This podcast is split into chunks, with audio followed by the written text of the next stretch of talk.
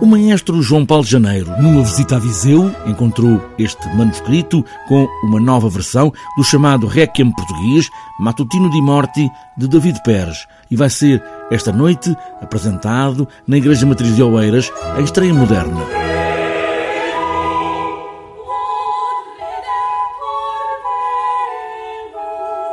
Eu encontrei esta versão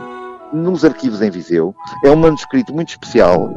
porque é a mesma obra, mas numa versão para cinco solistas,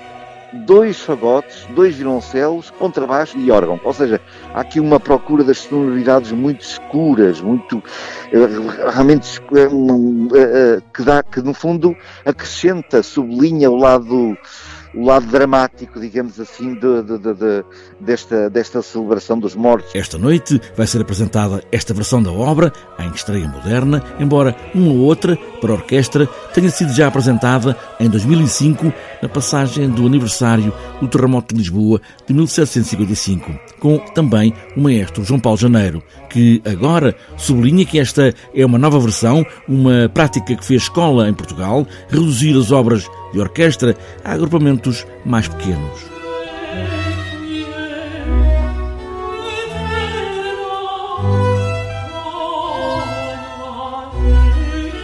É uma prática que passou a ser uh, constante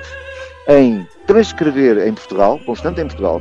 que era uh, transcrever obras que eram para orquestra e para solistas, para um agrupamento mais pequeno,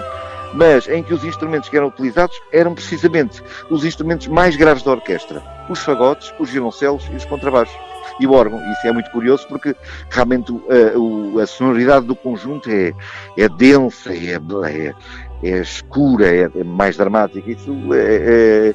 é, estou bastante entusiasmado com esta estreia, sim. Uma estreia que traz a Portugal e à Igreja Matriz de Oeiras um agrupamento francês, de Nantes, Capela Joanina, e outro agrupamento português, Flores Música, para uma obra que todos conhecem como o Requiem português. Essa obra, precisamente do Matutino da Morte, é uma obra que foi escrita por um compositor muito importante napolitano, David Pérez, Uh, foi apresentada pela primeira vez em 1770 e o que aconteceu é que a obra obteve de tal, um tal sucesso, não só em Portugal, mas também fora de Portugal, obteve um tal sucesso que a, a, a Irmandade de Santa Cecília, que representava todos os músicos que estavam na sua atividade profissional, cada vez que uh, o músico uh, uh, falecia, esse, esse, o nome desse músico era lembrado na festividade de Santa Cecília. E a obra que era, foi executada todos os anos ano após ano, após a sua estreia, era precisamente essa, essa obra. Uma estreia moderna de uma obra que evoca a morte dos músicos no Festival de Música Antiga de Oeiras, que abre em concerto esta noite.